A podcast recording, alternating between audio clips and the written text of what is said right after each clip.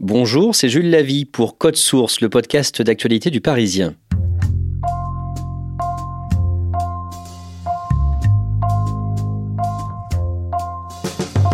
Présentatrice de l'émission La Nouvelle Star sur M6 à la fin des années 2000, Virginie Efira s'impose aujourd'hui comme l'une des meilleures actrices de sa génération.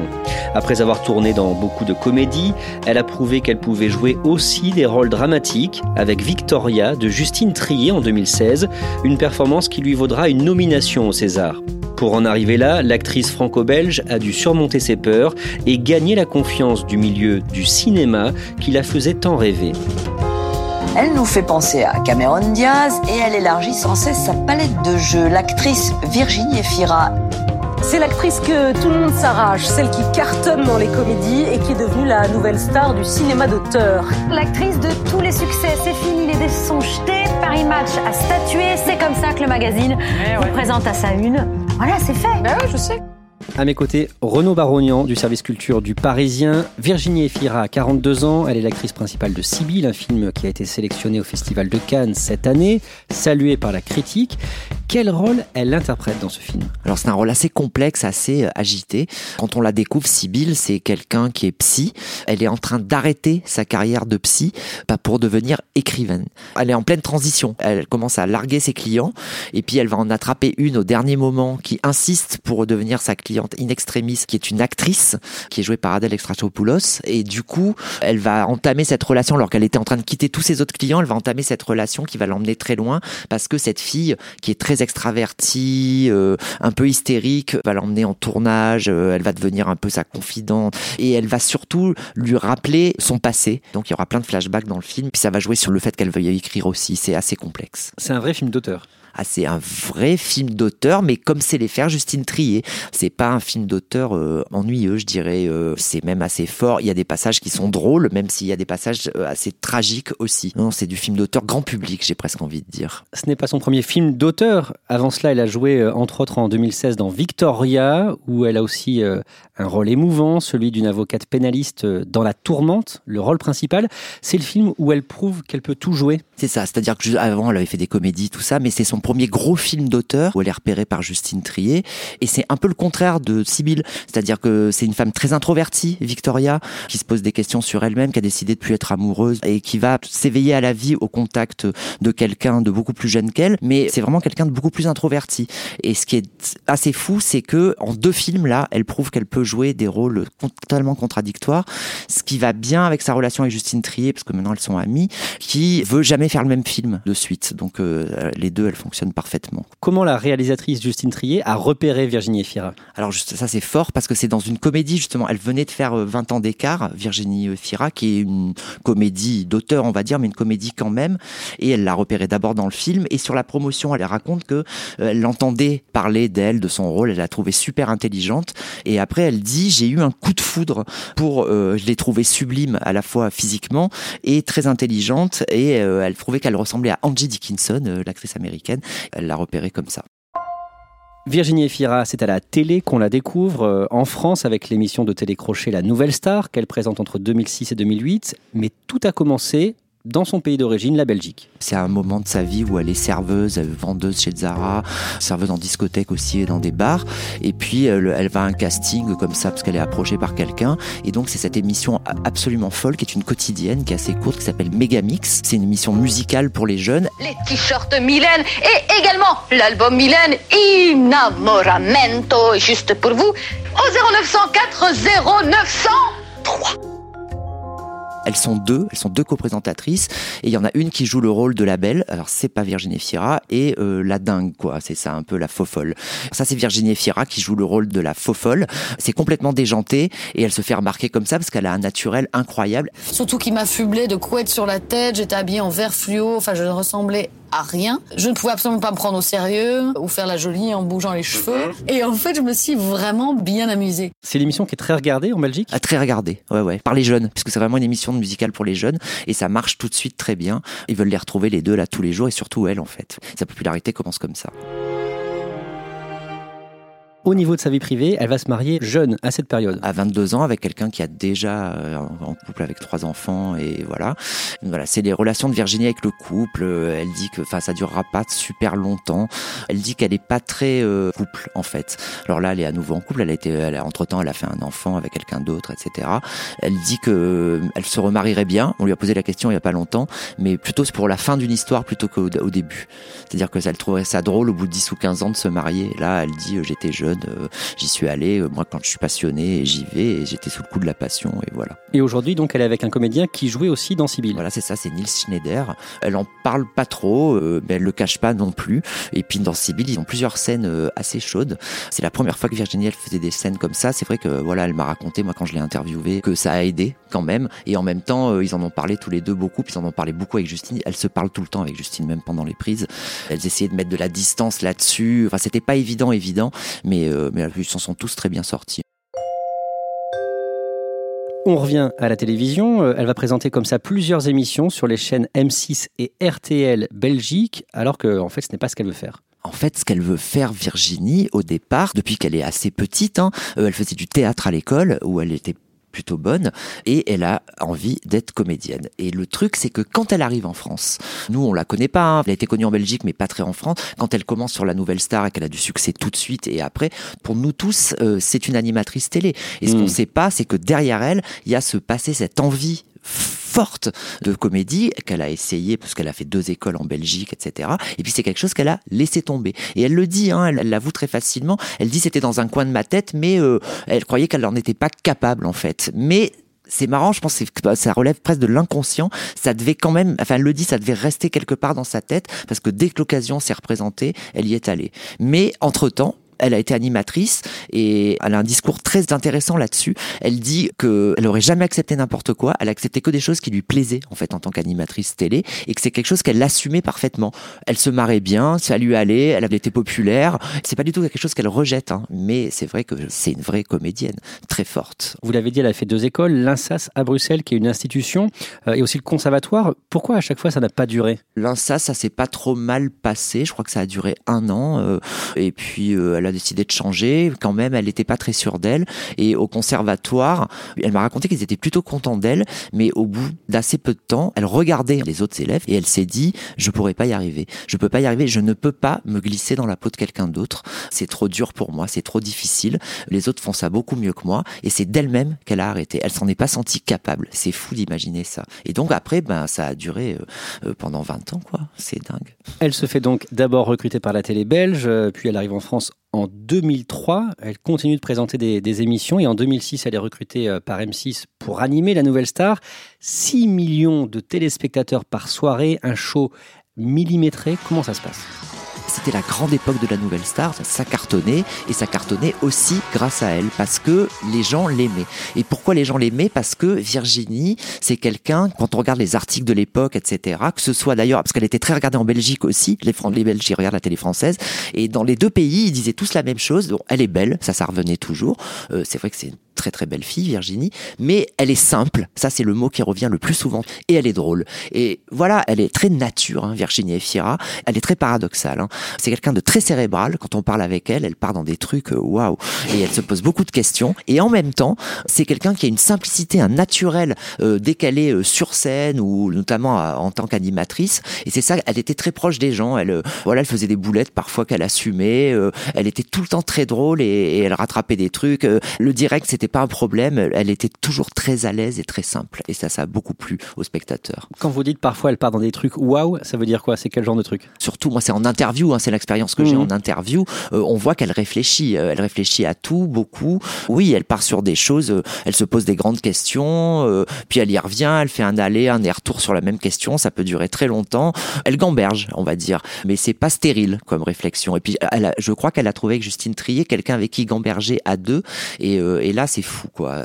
Elle gamberge en permanence les deux. Et elle m'a raconté un truc fou. Elle m'a dit avant de refaire Sibyl, on s'est quand même beaucoup parlé de qu'est-ce qu'on allait faire de notre amitié sur le plateau. Est-ce que ça allait nous servir? Est-ce que ça allait nous gêner? Donc voilà, elles ont réfléchi à leur réflexion en fait. C'est fou. On revient à l'époque de la nouvelle star. Est-ce qu'elle fréquente beaucoup le milieu de la télévision? Ça, c'est quelque chose qu'elle m'a raconté il y a pas longtemps en interview, quand je l'ai interviewée pour Sibyl, parce que je lui ai dit comment on passe de la nouvelle star, comment on revient à la comédie, et elle m'a dit, bah, c'est parce qu'en fait, je traînais pas avec le milieu de la télé. J'ai dit, mais comment ça? Elle me dit, bah, je sortais beaucoup le soir, et j'avais pas envie de forcément sortir avec des gens de la télé. Donc, elle sortait plutôt avec des gens, je vais mettre un, des grandes guillemets, de la culture, on va dire, avec des gens, ou pas forcément, mais pas du tout, dans, elle, elle se Mm. cantonnait pas du tout à son petit milieu télé. Et du coup, c'est comme ça qu'elle a eu, je pense, des propositions pour faire autre chose que de la télé. Par sa vie nocturne, en fait. C'est assez étonnant. Et qu'est-ce qu'elle a appris à la télé? Le direct, en fait, le direct, ça donne euh, cette espèce d'immédiateté. Donc ça, elle est capable sur scène, euh, enfin, sur, quand je dis sur scène ou en plateau, d'avoir cette immédiateté. Bah, le travail, hein, parce que c'est quand même une grosse bosseuse. Elle a beaucoup travaillé quand même sur la Nouvelle Star. Elle faisait plein de trucs en même temps. C'est un truc au long cours, hein, des émissions comme la Nouvelle Star. hein. Donc il y a de l'endurance, parce que ça se prépare. Après, c'est des longues soirées. Et euh, voilà, elle est capable, en plateau, je sais qu'elle est capable de tenir très longtemps. Elle a appris toutes ces choses-là. Et puis, toujours pareil, cette espèce de simplicité, de naturel aussi. Euh, même si elle prépare beaucoup ses rôles. hein. En parallèle, elle fait des doublages pour euh, des films d'animation. Ça a commencé juste un peu avant la Nouvelle Star et pendant la Nouvelle Star aussi et après. C'est sa porte d'entrée en fait sur la comédie. Et parce qu'on ne sait pas souvent, mais euh, il y a quand même beaucoup d'animateurs qui font du doublage. Parce que les gros studios américains de dessins animés, ils aiment bien ça. Le doublage de dessins animés, c'est un public jeune. Or les jeunes, qu'est-ce qu'ils font Ils regardent la télé, ils sont sur Internet. Donc c'est les animateurs télé, les YouTubers, ils sont souvent doubleurs de dessins animés. Et donc elle a commencé avec Garfield, elle a fait des très bons doublages sur euh, Hôtel Transylvanie, elle a fait plein, hein, j'en cite quelques-uns de mémoire, et elle en a fait un formidable sur Drôle de Petite Bête. Elle prouve déjà son talent d'actrice dès cette période-là. Elle travaille donc pour la chaîne M6 qui en 2007 lui propose une série Off Prime où elle joue son propre rôle romancé et c'est sa première expérience d'actrice à l'écran. C'est un hybride assez. euh, Il n'y a pas grand monde qui a fait ce genre de truc.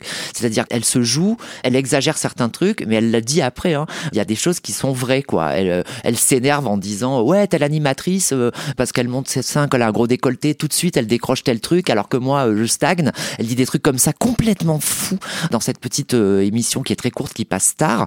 Il y aura quand même deux saisons qu'elle coécrit, hein, parce qu'elle participe évidemment, parce que c'est ses paroles à elle. C'est une mise en abîme, une mise en scène très très drôle, hein, parce que euh, voilà, elle, joue la carte de l'humour à fond, et c'est euh, une manière aussi de rentrer de pied pied dans le domaine de la comédie. En 2008, elle quitte la présentation de la Nouvelle Star et se concentre sur ce dont elle rêve depuis des années. À 31 ans, elle se lance pour de bon dans sa carrière de comédienne. Quel est son premier film marquant? Le premier film marquant, c'est La chance de ma vie, où elle joue une porte-poisse. Elle le fait très très bien. Il lui arrive plein de trucs pas possibles et elle porte poisse aux autres aussi. Et voilà, sorte de grande blonde en fait, euh, comme le grand blond. Et c'est pas le premier film, hein, c'est le premier film qui marche bien. Je crois qu'il va faire un million d'entrées, euh, La chance de ma vie. Et elle avait fait quelques films avant. Et là, ça la lance vraiment. Elle devient actrice à part entière. Et pendant des années, elle va être étiquetée. On ne va lui proposer que des comédies. Déjà qu'elle en refusait plein, c'est-à-dire qu'elle acceptait pas n'importe quelle comédie, mais elle se posait pas la question, elle était heureuse déjà de jouer, et elle dit, elle avait envie de faire autre chose, hein, de, mais bon, elle avait des propositions de comédie, c'était des rôles différents à chaque fois, ça restait des comédies. Elle, Virginie, elle est comme ça, euh, ça marche, eh ben, elle est contente, elle continue à faire des comédies, même si elle rêve de faire autre chose, ça lui va. Toujours, elle assume et elle fait avec. Elle a aussi un rôle au théâtre en 2009 dans la pièce euh, Nathalie Ribou au Théâtre Marigny. Ça ressemble plus à ce qu'elle fait aujourd'hui. C'est passé assez inaperçu quand même, parce que c'est pas comme le, Mm. c'est pas un million d'entrées. hein. C'est une pièce au théâtre où elle joue avec Marouchka Detmers et elle joue le rôle d'une prostituée qui parle beaucoup. C'est un rôle extrêmement difficile qu'elle réussit très très bien. Tous les gens qui vont la voir sur les planches, les critiques de l'époque sont très très bonnes. Elle, elle bluffe un peu tout le monde et c'est un avant-goût de ce qu'elle va réussir maintenant. Ça, c'est pour le coup, c'est une vraie pièce d'auteur. Euh, c'est un vrai rôle complexe et euh, c'était tout le monde avait dit chapeau à l'époque. C'est même pas parce que je suis une pute que vous méprisez, parce que ça, la limite, je veux bien le comprendre. Non, c'est pire, vous méprisez pour moi. Mais moi aussi, j'aurais voulu faire autre chose. Des études. Devenir vétérinaire. Vétérinaire Oui, parce que j'aime les animaux, moi. En 2013, elle joue dans le film 20 ans d'écart et ce film est un tournant dans sa carrière. Un vrai tournant parce que c'est une comédie qui est euh, c'est une vraie comédie mais qui est une comédie un peu intello. Elle joue une cougar donc il y a une relation avec un homme plus jeune qu'elle qui est joué par Pierre Ninet. C'est un rôle qu'elle fait super bien, c'est un peu une comédie douce amère par moment. Ça va avoir beaucoup de succès. Euh, c'est un, rôle qu'elle réussit mais vraiment super bien et elle voilà, elle commence à montrer qu'elle peut faire autre chose que de la pure fille qui rigole quoi. Tout le monde est assez bluffé et c'est là que Justine Trier va la repérer dans ce rôle-là. On parle beaucoup depuis le début de la réalisatrice Justine Trier. Quelle relation elles ont maintenant? Elles sont amies, mais euh, vraiment en, l'espace d'un film. C'est-à-dire que bon, elles, se sont connues. Elle est venue la chercher pour Victoria, Justine. L'entente a été parfaite. Bon, après le film a été un succès. Tout le monde pensait à Virginie pour les Césars pour ce rôle. Elle a été nommée, mais pas, elle n'a pas eu le César. C'était à la fois un succès critique et public. C'est là que vraiment elle s'est affirmée en tant qu'actrice dramatique. Sur le tournage, elles sont devenues amies et maintenant elles sont inséparables. Elles se voient tout le temps. Elles sont vraiment amies intimes. Et voilà, et c'est logiquement que Justine, quand elle a préparé le film suivant, euh, elle veut travailler, elle dit qu'elle veut travailler Virginie. C'est-à-dire qu'elle dit que Virginie, c'est comme de la pâte à modeler pour elle. Et Virginie, elle dit la même chose dans l'autre sens. C'est-à-dire qu'elle se laisse travailler. Justine, elle peut embarquer Virginie et Fiera très très loin, dans n'importe quelle direction. Virginie, elle dira oui. Ce qui est marrant, c'est qu'elle quitte le plateau et elle, continue euh, à discuter euh, chez l'une, chez l'autre. Elles sont vraiment très amies. Donc elle parle énormément de. C'est une relation assez étonnante, qui est pas fréquente en fait. C'est-à-dire qu'elle se voit tout le temps, et sur le plan privé, aussi sur le plan professionnel. C'est assez étonnant. Les prochains mois sont chargés pour euh, Virginie Efira. Elle est attendue euh, sur un film euh, d'Albert Dupontel et surtout dans le film Benedetta de Paul Verhoeven. Il faut savoir que le Benedetta, c'est une histoire particulière et Verhoeven aussi avec Virginie Efira. Ça commence plus tôt que ça. En même temps que Victoria, il y a donc le film Elle, avec Isabelle Huppert dans le rôle principal et Virginie, elle a un second rôle, euh, mais c'est aussi un second rôle dramatique. Donc c'est comme les deux films sortent à peu près en même temps, c'est à ce moment-là qu'on se dit waouh, elle est capable de faire plein de trucs dramatiques. Elle de Paul Verhoeven. Elle de Paul Verhoeven. Et le film Elle, il est nominé au César. Et en même temps, il y a Victoria aussi qui est nominée au César. Virginie est nominée comme meilleure actrice. Elle dit tout de suite, moi je suis arrivée au César. Je savais déjà que c'était Isabelle qui allait la voir et je savais que je l'aurais pas. Donc Isabelle Huppert a le César. César. Le film euh, Elle de Paul Verhoeven a le César du meilleur film. Après Isabelle Huppert a l'Oscar de la meilleure actrice, donc ça fait beaucoup. Et puis là-dessus, Verhoeven, qui a été enchanté de sa collaboration avec Virginie Efira, l'embauche pour Benedetta. Et Benedetta, c'est un film fou dans lequel elle joue le, rôle d'une nonne très très sulfureuse. Et arrive le festival de Cannes 2018 et sur la devanture du Carlton, il y a l'affiche de Benedetta. C'est Virginie Efira en nonne avec un sein qui sort de l'habit de nonne, placardé en énorme. Et là, tout le monde se dit waouh Et on est tous persuadés comme elle était à Cannes aussi, que le film il va être à Cannes cette année, donc en 2019. Donc elle tourne le film, ça se passe très bien. Elle me dit qu'elle fait des choses assez dingues et que voilà, pareil, elle a une relation très forte avec Verhoeven qui a su l'emmener très loin. Elle m'a dit j'ai fait des trucs dingues, elle a pas voulu m'en dire plus, mais je crois que le film est quand même assez fou. Et puis au moment de commencer le montage, Paul Verhoeven tombe gravement malade et du coup il ne peut pas monter le film et donc il s'arrête pendant plusieurs mois et puis là ça y est, il va mieux, il a repris le montage. Donc le film évidemment n'était pas à Cannes cette année, donc on ne sait pas encore quand est-ce qu'il va finir le montage. C'est prévu, là voilà, on nous l'annonce pour prochainement, peut-être cet automne ou dans l'hiver.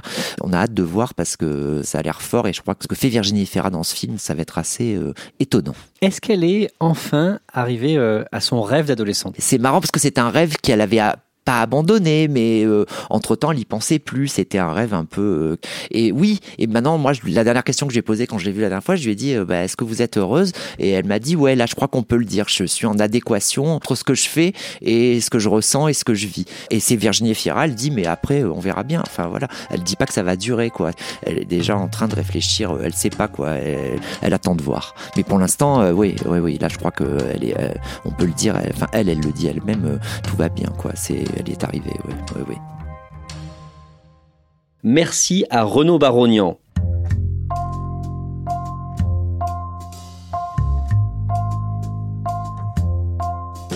Code Source est le podcast d'actualité du Parisien. Production Jeanne Boézek, réalisation et mixage Benoît Gillon. Tous les épisodes de Code Source sont disponibles sur leparisien.fr, les applications de podcast dédiées et les plateformes comme Deezer et Spotify. Vous pouvez nous contacter sur Twitter ou par mail codesource at leparisien.fr.